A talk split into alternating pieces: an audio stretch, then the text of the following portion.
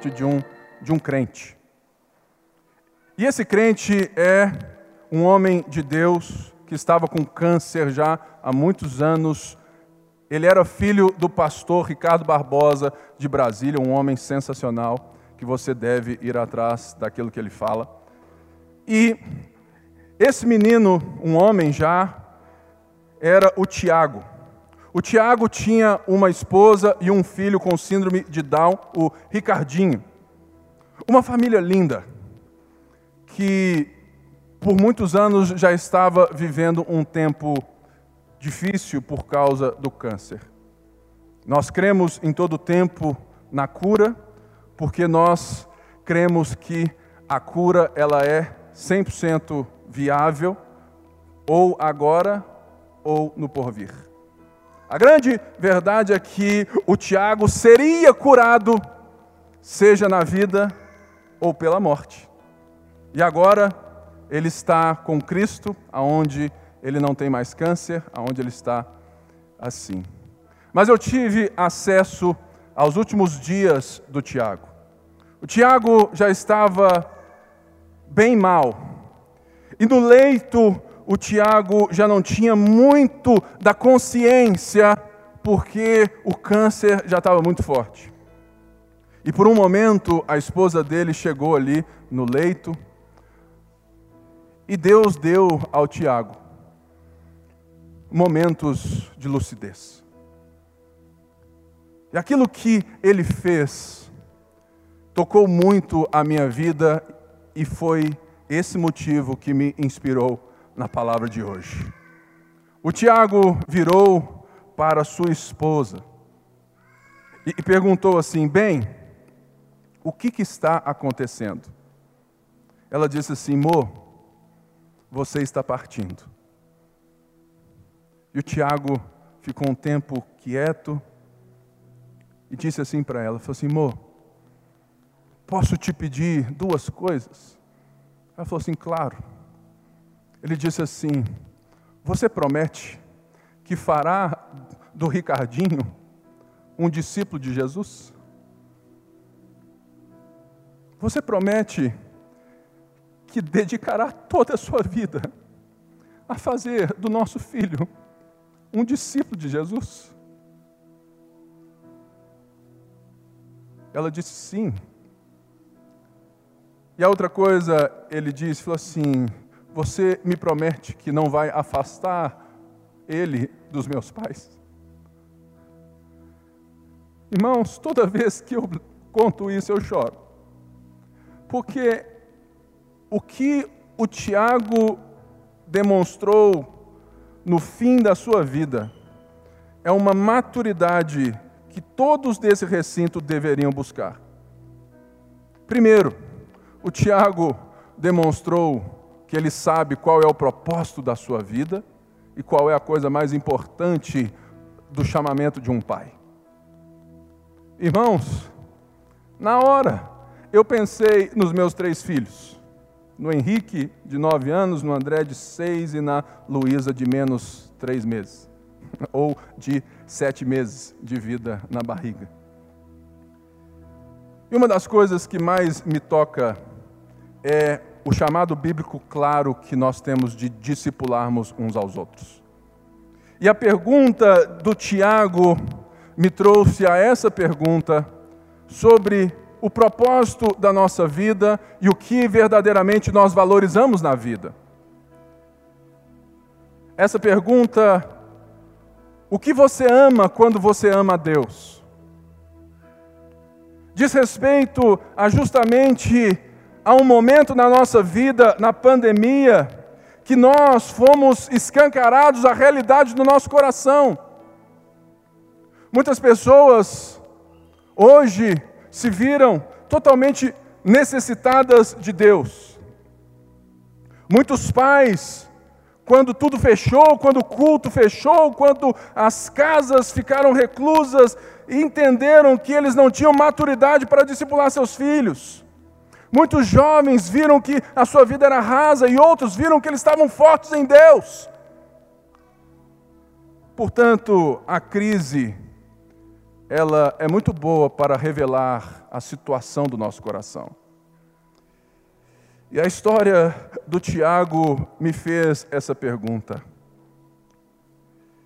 O que eu amo quando eu amo a, Deus?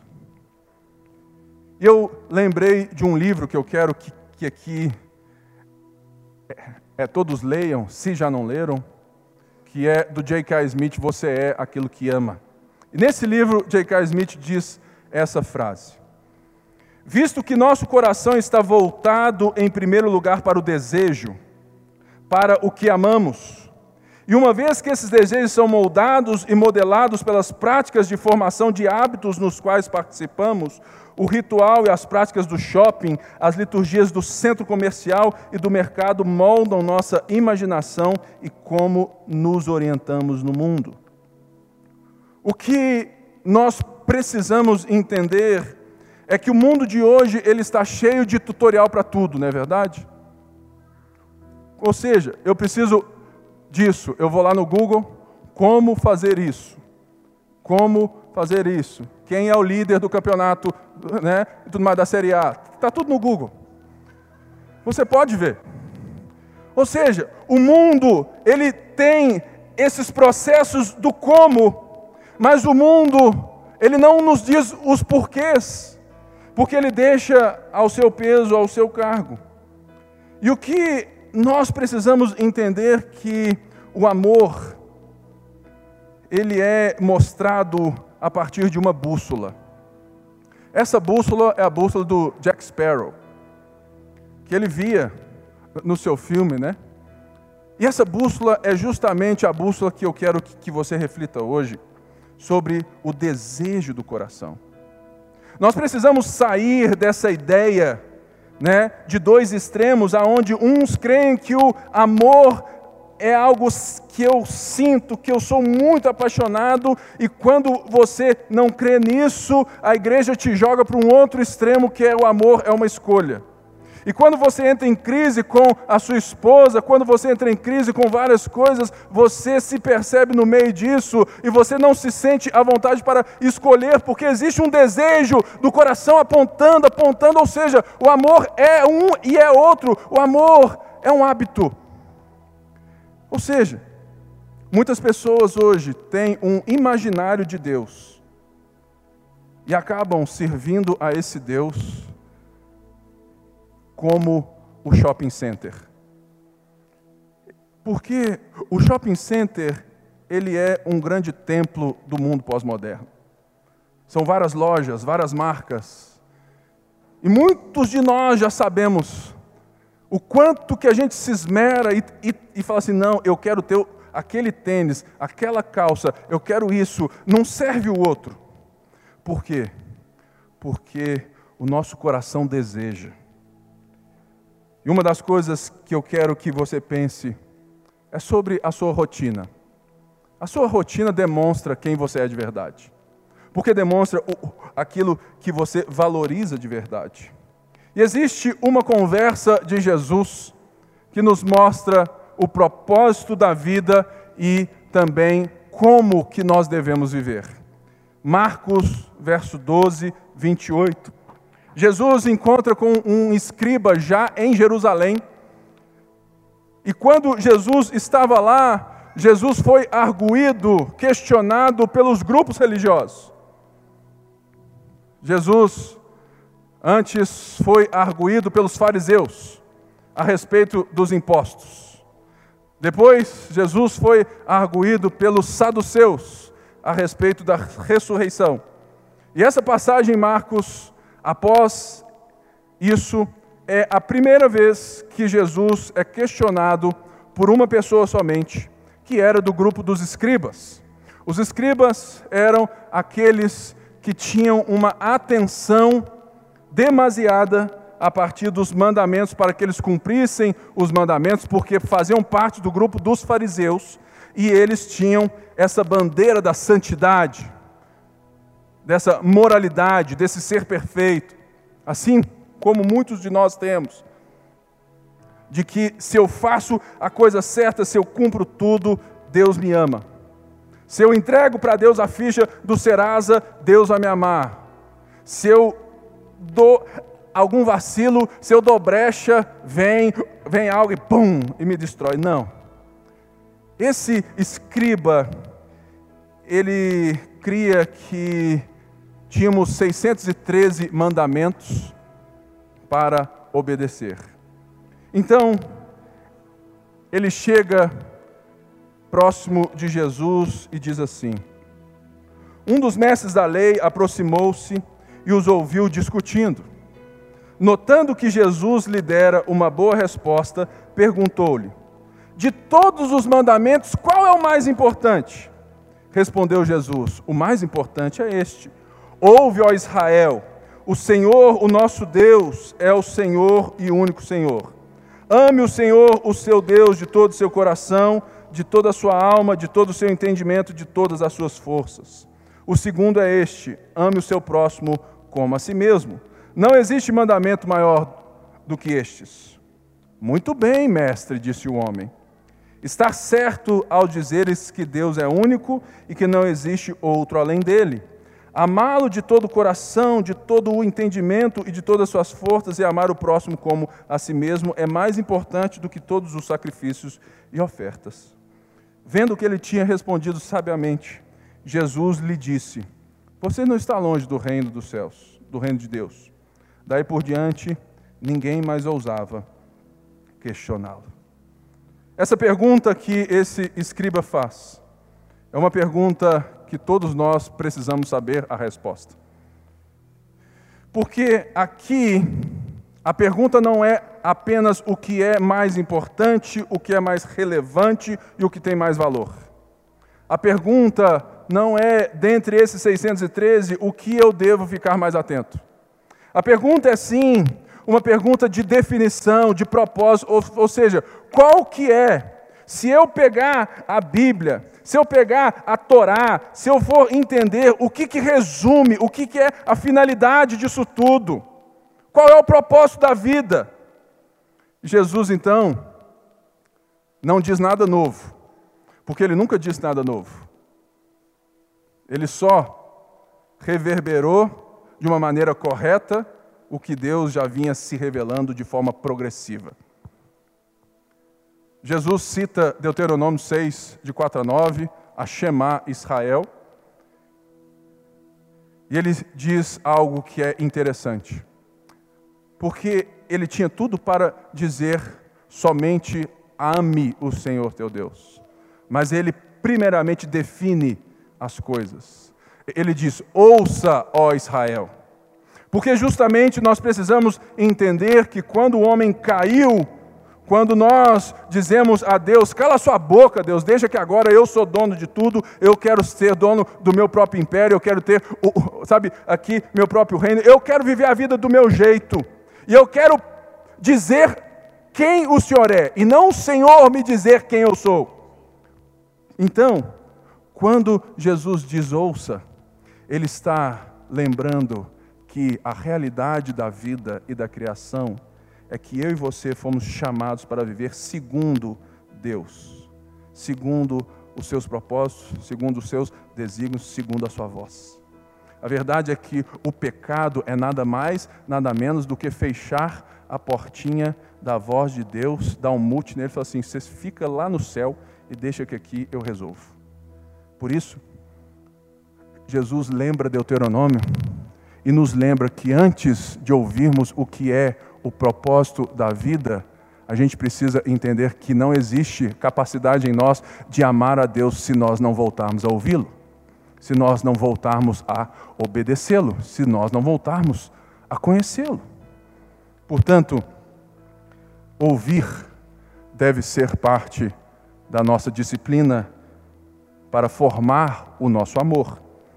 E após isso, então, ele diz: ame o Senhor. Ele define propósito. Ele define o que nós nascemos para ser, o que nós nascemos para viver, para amar o Senhor.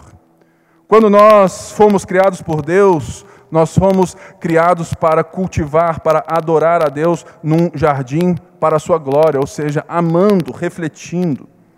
Por isso, esse clichê reducionista de amor precisa ser repensado no nosso meio. Sim, a gente não crê e a gente não pensa que esse amor bíblico é esse conjunto de, de coisas sensitivas. Mas a gente não pode esconder que quando ele fala de todo o coração, de toda a alma, isso também faz parte. E também nós não podemos reduzir, sabe, de, falar assim, não, o amor é, é uma escolha. E você, esposa, precisa escolher amar o seu marido. Você falou assim, Pipe, como que eu escolho se ele está me importunando, se ele só faz isso, só faz aquilo? Ou seja, existe uma coisa que nós precisamos entender, que, que, que não são esses extremos. Eles fazem parte, mas existe um equilíbrio que é justamente quando nós entendemos que o amor é um hábito. O amor é algo a ser cultivado. O amor é algo a ser, de fato, construído. Por quê? Segundo J.K. Smith, o amor é como um piloto automático que nos orienta sem que pensemos a respeito. O amor é um hábito. Porque se eu falo que eu amo a Deus, mas a minha vida demonstra outra coisa, quer dizer que a minha bússola não está apontando para Deus como norte. A minha bússola está, de fato, apontando para aquilo que eu verdadeiramente amo, aquilo que eu tenho hábito, porque eu tenho desejo. Logo, eu preciso resolver isso no meu coração se eu consinto que Deus é único e que eu devo ouvi-lo, que Ele é o Senhor de toda a terra, e se eu vejo em mim desejos carnais por algo diferente, como então eu posso amar a Deus? Eu preciso entender em como colocar Deus no meu piloto automático, aonde, aonde tudo aquilo que eu, que eu desejo vai sempre apontar para Deus. Por isso, nós precisamos entender que nós amamos muitas coisas. E nós amamos porque nós projetamos em várias coisas, em várias, sabe? Nós somos aqueles que criam os seus próprios deuses e os seus próprios amores. Muitas vezes, quando você se casa, você projeta no seu esposo, na sua esposa, um ser diferente do que ele é. E você ama ele, mas você não ama ele, você ama o projeto que você tem dele. E é assim com Deus. Você diz que ama a Deus, você diz, mas você não ama o Deus Pai do nosso Senhor Jesus Cristo. Você ama o Deus que você diz, que você diz que crê, que você projetou na sua cabeça que Ele é. Por isso, você ama não o único Deus, e você não está disposto a ouvi-lo, você está disposto desde que ele seja o que você projetou ele para ser.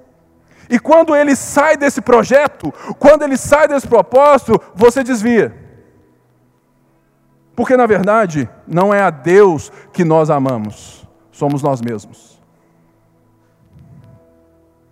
Por isso, nós precisamos entender o que Jesus está dizendo como amar de todo coração, de toda alma, de todo entendimento e de toda força. Porque eu deixa, deixa eu te dizer uma coisa. Se, no dia que nós conseguimos amar a Deus, segundo isso aqui, o céu e a terra serão a mesma coisa. É isso aqui que vai acontecer quando Jesus voltar. É justamente uma vida de perfeição. Mas não é a perfeição que Jesus está nos chamando. Jesus está nos chamando à santificação, ao processo. Mas todo processo ele precisa ser entendido o porquê. Porque quando você não sabe o porquê das coisas, você faz o como, o seu resultado e o seu porquê. Quantas vezes nós vemos igrejas, igrejas, pessoas, pessoas copiando, copiando, copiando, e você pergunta o porquê que você está fazendo isso, e a pessoa não sabe. porque ela acha que só o fazer é suficiente. Por isso, eu gostaria muito que vocês fossem bons questionadores. Porque quando nós tivermos a capacidade de fazermos boas perguntas ao texto bíblico, nós vamos ter boas respostas. O ser crítico de uma forma que eu penso que pode ser para que eu cresça, isso não é ruim. O crítico ruim é, é, é quando eu quero diminuir alguém, dilacerar alguém. A lei judaica, ela foi feita primeiramente para adoração, com o amor de Deus, como nós que fomos feitos à imagem dele, para encontrarmos novamente o sentido das coisas. Por isso, de todo o coração, de toda a sua alma, de toda a sua força, é o como nós devemos amar a Deus.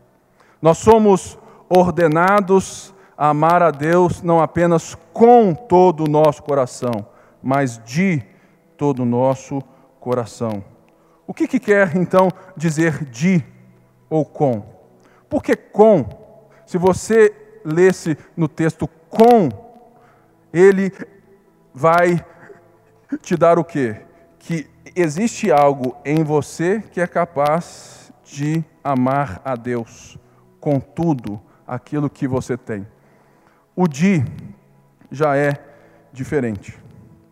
O DI nos coloca em uma jornada de aprendizado, em uma jornada de transparência, de escuta, em uma jornada que não é a partir do mérito, mas é a partir da graça.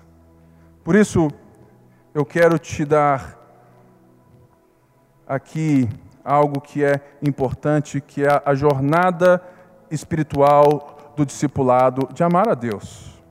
Por quê? Existe uma grande diferença entre um discípulo de Jesus e um demônio, que é justamente essa aqui, ó. A diferença entre o demônio e o discípulo depende, portanto, do enraizamento da palavra divina no coração humano e da geração de frutos na obra, nas obras de amor. Tiago 2 vai dizer que até os demônios creem e tremem. Ou seja, consentir que Deus é verdadeiro, isso aí, irmão, até os demônios creem. Você não é diferente em nada. O que faz de nós um discípulo para amar a Deus e para entrar nesse processo é justamente quando a palavra começa a enraizar no nosso coração e nos dar o de todo o coração, de toda a alma. Ou seja, Ser discípulo é justamente algo que vem de fora para dentro, que exige essa resposta de nós e que envolve uma ação nossa. Ou seja, o que, o, o que significa amar a Deus de todo o coração, de toda a alma, de toda a mente e de toda a força? Quatro coisas. Amar a Deus de todo o coração significa ordenar os desejos com retidão. Se nós estamos dizendo que o amor é um hábito, o amor ele é aquilo que eu mais desejo, tendo aquilo que eu entendo de vida, aquilo que eu penso, a forma como que eu enxergo a vida, ou seja, a forma que eu enxergo a vida vai denotar aquilo que eu faço da vida. Logo, aquilo que eu desejo é aquilo que eu mais amo. Então, eu preciso me colocar num processo de discipulado para que o meu coração tenha os seus desejos reordenados. A formação espiritual, o discipulado, é justamente isso: passar a desejar as mesmas coisas que Jesus desejou. É amar o que Jesus amou. Aí você lembra lá da musiquinha, né? Um dia uma criança me parou, olhou-me nos meus olhos a sorrir, caneta e papel na sua mão, tarefa escolar para cumprir, e perguntou no meio de um sorriso: o que é preciso para ser feliz? Amar como Jesus amou. E, e, e vai. Ou seja, nós precisamos entender que a batalha entre o nosso Salvador e as trevas é justamente o seu coração e o meu coração. Porque se nós formos desvirtuados para amar outras coisas em nome de Deus, nós vamos nos tornar meramente religiosos, e é isso que o mundo quer. Ou seja, a Bíblia, as Escrituras, elas não são apenas informativas, não é um, um livro que eu leio para saber sobre Deus, mas elas são, mais do que isso, elas são formativas e elas são transformativas. Elas moldam, de fato, o nosso caráter, elas mudam os nossos desejos, elas nos dão força de viver aquilo que é de boa fama, aquilo que é bom, segundo aquilo que Jesus desejou. Por isso, nós estamos necessitando de deixar e entrar nesse processo de reordenar os desejos do nosso coração. A segunda coisa é amar a Deus com toda a nossa alma. Significa o cultivo da virtude. A formação espiritual envolve, em segundo lugar, o cultivo das mesmas qualidades da alma que caracterizam a vida e o ministério de Jesus. O exemplo de Jesus é o currículo que a gente precisa. E como que eu transformo um hábito? E como que eu então vou ter uma nova virtude? Virtude é uma disposição moral habitual. É algo que brota de mim de uma forma orgânica, que eu não faço força, porque eu já adquiri aquilo, eu já processei, já é normal para mim. Eu preciso adquirir essas virtudes. Isso é amar a Deus com toda a nossa alma. Ou seja, aprender as virtudes requer imitação. É por isso que viver em igreja é necessário. É por isso que Jesus cita Deuteronômio. É por isso que Jesus ali está dizendo que Deus deu no Pentateuco a maneira correta do discipulado e da formação espiritual de um povo. Que é falar assim: olha, o Senhor é o único Deus, ame e tudo mais. Converse sobre isso. Ensine com persistência seus filhos, quando estiver em casa ou fora de casa. Ou seja, fale disso o tempo todo. Construa o hábito para que o Ricardinho, filho desse irmão que se foi, ame a Deus, ele precisa de pais, irmãos em Cristo, que o ajudem a construir o hábito por meio da imitação. A primeira coisa que eu e você necessitamos é imitar a Cristo. Paulo diz isso na sua carta: Tenha vocês o mesmo sentimento que houve em Cristo Jesus, o mesmo pensamento, a mesma atitude. Olhem para Ele, o autor e consumador da nossa fé, imitem-o. Ele é um exemplo. Paulo chega a também dizer assim: sedes meus imitadores, como eu sou de Cristo. Sabe por que é impossível viver como igreja sem estar reunido como um povo? É porque, uma, você precisa entender que a vida não gira a partir só da sua. A segunda, você necessita ter boas pessoas para imitar. E você necessita ter outras pessoas para servir. Para que você construa essas virtudes. Por isso, discipulado é imitação. Eu olho para você e eu te copio. Eu vou construindo com você essa, relação. É por isso que ser líder, ser pastor, requer uma maturidade. Pastor não se faz apenas com aqueles que sabem muito da Bíblia, grego e hebraico. Isso é extremamente importante, mas se isso não desce para o coração, não tem valor algum. Mas pastor também não se faz da noite para o dia, não se consagra na baseada. Irmãos, eu fiquei dez anos sendo preparado para ser pastor. Dez anos. E tem gente que, que vem tudo mais ali hoje fala assim: ah, pastor, Deus me chamou para ser pastor. Falei assim: ah, é mesmo? Então Vamos começar a longa jornada. Sabe por quê? Nós precisamos de pessoas maduras a quem nós olhamos e falamos assim: esse cara me inspira. eu posso imitá-lo. Esse cara está buscando imitar Jesus. Por mais que ele erre, eu sei que ele está buscando o tempo todo imitar Jesus.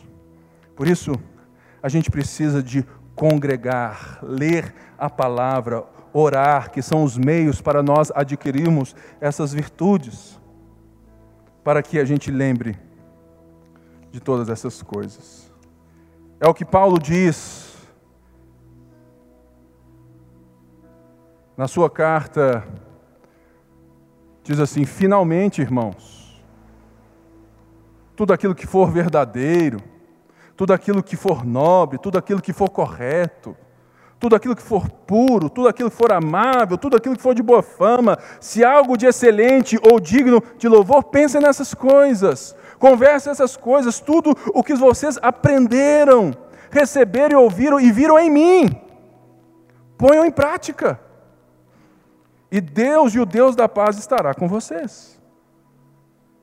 Amar a Deus com toda a sua mente, terceiro, significa levar cativo todo pensamento. Eu gosto muito de cosmovisão, que é o quê? É entender a forma como que eu e você enxergamos o mundo. E toda cosmovisão, ela é de fato definida por perguntas que você responde. Quem criou o mundo? Deus existe? Que Deus é esse? O que é o ser humano? Existe vida após a morte? O que aconteceu com esse mundo? Qual é o fim da história? Quando você responde essas perguntas, as suas respostas dizem muito sobre aquilo que você crê e como você enxerga a vida. Se você diz que Deus não existe, você está dizendo que isso aqui é tudo o que nos resta. Se você diz que Deus existe, mas Deus não está interessado nesse mundo, você diz que, que Deus é algo além de nós, uma força além de nós, mas Ele não é pessoal, Ele não interage, Ele não te criou com um propósito. Então vamos viver tudo que há para viver, vamos nos permitir, vamos ouvir Lulu Santos e vamos cair na balada. O que Jesus está ensinando é que nós precisamos pensar e levar cativo renovação da nossa mente. Nós precisamos pensar a partir daquilo que Deus é, daquilo que Ele nos fez e daquilo que Ele nos revela na Sua palavra. É por isso, irmãos, que se você não tem vontade de ler a Bíblia, eu te entendo que isso é normal, mas você precisa ter uma disposição, uma disciplina de entender que levar cativo todo pensamento demanda uma revolução na sua forma de pensar a vida, na sua forma de ver o mundo, demanda uma transformação na sua cosmovisão. E isso requer as Escrituras, leitura da palavra. Isso requer diálogo, ensino, imitação. Isso requer disciplina. Mas como, Pipe, eu vou fazer isso se eu não tenho tempo e eu não sinto vontade? Irmãos, eu também não sinto vontade, não. Mas eu, em um momento da minha vida, eu constituí um hábito. Eu odiava ler. Odiava ler. Até que eu fui para o seminário. Em inglês ainda. Falei assim, não, agora ferrou. Falei assim: eu vou ler o dia inteiro, até eu ter gosto por ler. Sabe por quê, irmãos? Porque o hábito, ele não se cria da noite para o dia. Ele primeiro é um sacrifício. É uma resolução forte do coração. É igual exercício físico. Irmãos, vocês acreditam que eu malho quase todo dia? É uma.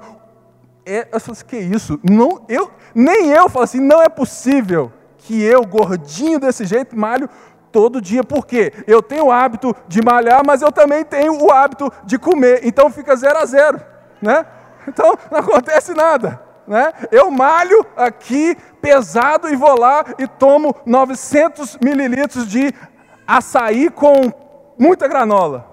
Ou seja, não adiantou nada. O hábito é esse sacrifício que eu tenho que me dispor e que depois ele vai se tornando um hábito e do hábito vai se tornando um deleite.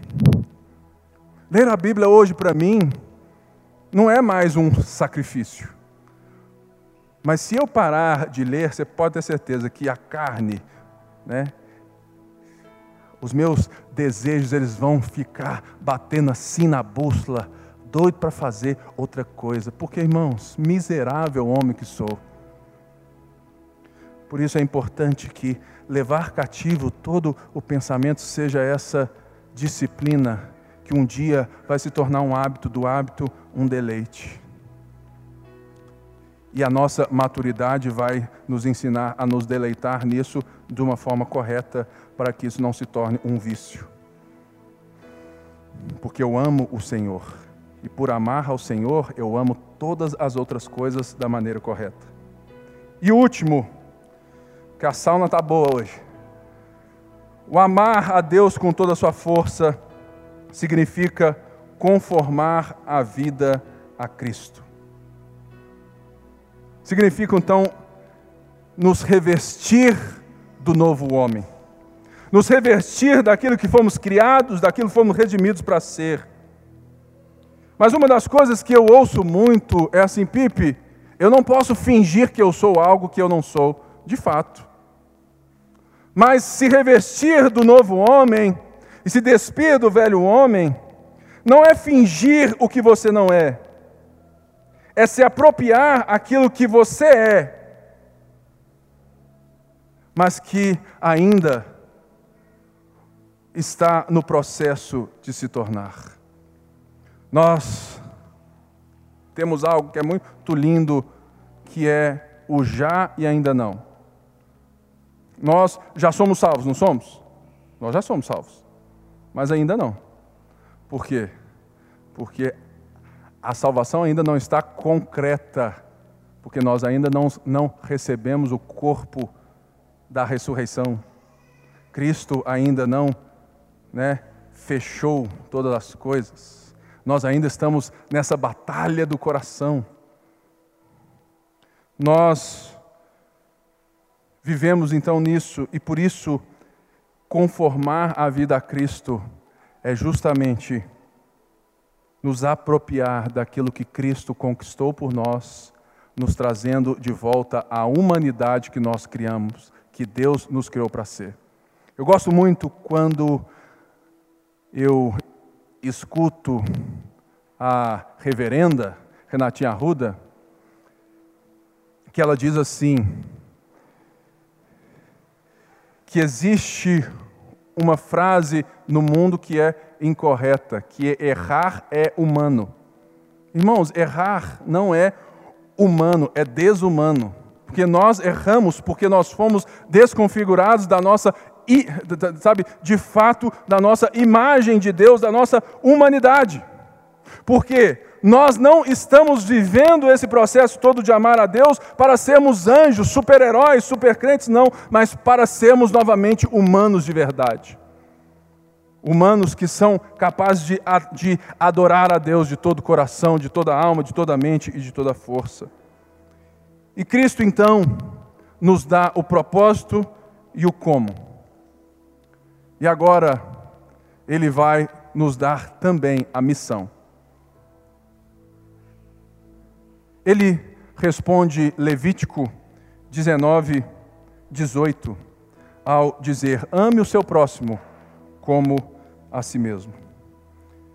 Aqui estava dizendo sobre amar os seus conterrâneos. Judeu, não deixar o seu povo perecer em nada. Eles não deixarem um e o outro em necessidade, amar, se entregar. Mas havia uma ideia dos judeus de que todo gentio, todo estrangeiro, todo aquele que não é racialmente judeu, eles eram tidos como impuros. Então, nessa sala aqui é só gente impura. E Jesus então quebra um paradigma no coração desse escriba ao dizer essas palavras. Porque ele nos ensinou a parábola do bom samaritano. Vocês lembram de Lucas 10? O que, que Jesus ensina ali? Ele ensina o reverso. É um samaritano, alguém visto como um nojento pelos judeus, ao se deparar com um judeu assaltado, batido, ferido no caminho, esse samaritano ajuda o judeu para mostrar a esse judeu o que é o amor. Jesus faz o mesmo. Jesus nos ensina que amar a Deus nos leva a amar ao próximo. E não existe em nós capacidade de amarmos uns aos outros de uma forma concreta, plena, se nós não amamos a Deus. Porque se eu não escuto a Deus, se eu não amo a Deus, se eu não estou nesse processo de ordenar os desejos com rotidão, de cultivo da virtude, de levar cativo todo pensamento, de conformar a vida a Cristo, o meu desempenho, a minha expressão vai ser segundo o meu coração deseja. E eu vou desejar coisas diferentes. É por isso que Jesus é tão é tão importante quando você lê a vida de Jesus, porque nós temos o exemplo cabal de um homem que desejava os desejos do Pai. A ponto de orar no jardim dos Getsemanes, Pai, se possível, passe de mim esse cálice, mas seja feita a sua vontade e não a minha. A ponto de virar para os seus discípulos e para os religiosos e dizer: Eu faço o que eu vejo meu pai fazer. A ponto de passar em Lucas madrugadas em oração, em vigília, quando ele ia tomar decisões, sabe, importantes. Vai ler Lucas para você ver. Quando Jesus foi escolher os doze, Jesus ficou a noite toda orando. Quando Jesus foi se entregar na cruz por nós, Jesus ficou a noite toda orando. Porque ele sabia a importância de estar alinhado ao coração do Pai. Por isso, ele se devotava ao Pai. E quando eu, eu me devoto a Deus, Deus me faz enxergar os outros segundo aquilo que Ele me enxerga. Por isso, amar ao próximo como a si mesmo significa que eu quero dar ao outro o respeito que eu quero receber, o amor que eu quero receber. Se eu não quero falar da vida, se eu não quero que os outros falem mal de mim, então eu amo o outro e faço o que eu não gostaria, então eu não faço a mesma coisa. Se eu não quero que os outros me odeiem, se eu lembrando disso, ou seja, existe a regra de ouro, né? Faça com os outros o que você gostaria que fizesse com você. Porque a grande verdade é que a gente se ama demais. E esse é o problema. E quando então Deus se torna o nosso amor, a minha vida passa a ser enxergada a partir de Deus. Então, eu não vou me amar de uma forma, sabe, divina e vou ter então a compreensão de que as outras coisas são iguais e que os outros são iguais, porque eu sou graciosamente aceito em Deus, assim como todas as outras pessoas. E por isso que na igreja só tem uma forma de chamarmos uns aos outros, não é verdade? De irmãos. Jesus fecha dizendo que esse escriba estava próximo do reino de Deus. Por quê? Porque ele respondeu ao escriba e esse escriba entendeu a finalidade da vida. E ele viu que todo aquele processo religioso de sacrifício, de ritual se tornaria vazio, estava vazio, se ele não soubesse o porquê. Deixa eu te dizer algo. Se você não sabe o porquê você precisa fazer parte do povo de Deus, porque é, impor, é importante para a gente estar junto, você precisa entender o porquê. Porque só fazer o como é um ritual vazio, é religião. E isso, lá no longo prazo, isso não vai ser bom para você. Então, viva a crise agora, porque agora é a hora. A crise precisa ser encarada quando ela vem. A dúvida da fé, ela é boa, porque ela busca respostas. Ela busca Deus. Ela busca a compreensão. A ponte, ela tem essa vocação de tentar te mostrar que a crise faz parte do processo de discipulado e caminharmos juntos nesse processo para que o nosso culto, a nossa expressão não seja vazia, não seja ritualística sem sentido. Porque o como sem um porquê é ritual vazio de sentido e de vocação. Quem não ouve a Deus não pode representar ou adorar aquilo que não conhece. E eu termino com a frase de Agostinho de Pona: Ame a Deus e faça o que quiser. Mas essa frase precisa ser explicada. E é por isso que eu fiquei aqui esse tempo todo. Para que quando eu julgasse essa frase aqui, você não falasse assim: ah, beleza, já amo a Deus, então eu faço o que eu quero. E a bússola do coração aponta para outra coisa, senão Deus. Não.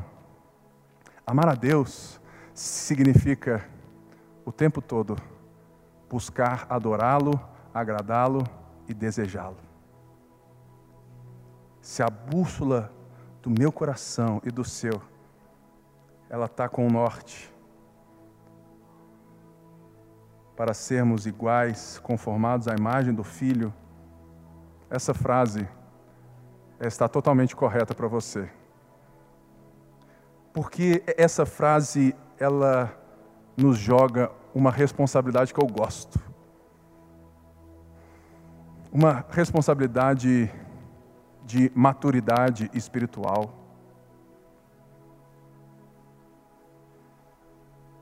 Porque quando Jesus nos mostra o que é amar a Deus, a Bíblia nos diz o que ele fez. E a Bíblia diz algo diferente das respostas mundanas, dos prazeres superficiais, a Bíblia nos diz que ele, sendo Deus, não julgou o fato de o ser algo que ele deveria se apegar. Aí você fala assim, Pipe, mas isso é tão difícil? É mesmo. É por isso que nós estamos juntos. Fique de pé no seu lugar.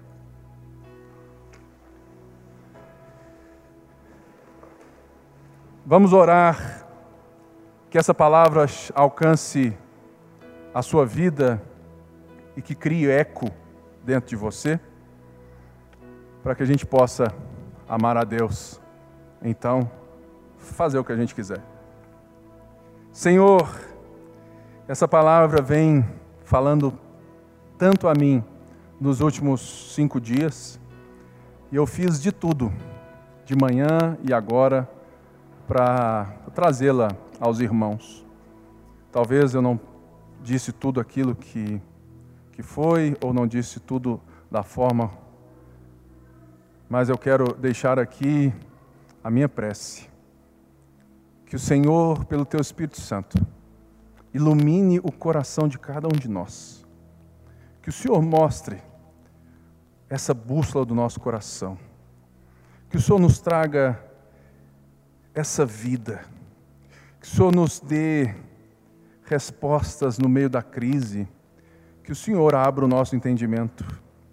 Pai, eu oro Que a nossa expressão de vida deixe a cada dia mais de ser um ritual vazio, uma vida sem sentido, uma religião que não sabe o porquê. Que a tua palavra nos ensina é a revelação do Senhor a nós, é a tua voz nos chamando de volta, é a tua voz nos colocando de volta e nos direcionando novamente ao Pai. Que o teu reino venha sobre nós, que o teu reino seja o nosso, porque teu é o reino, tu é a glória, teu é o poder. Pai nosso que estás nos céus, santificado seja o teu nome. Venha a nós o teu reino, seja feita a tua vontade, assim na terra como é no céu. O pão nosso, a cada dia, dá-nos hoje. Perdoa as nossas ofensas, assim como nós temos perdoado aqueles que nos ofendem. Não nos deixe cair em tentação livra-nos do mal.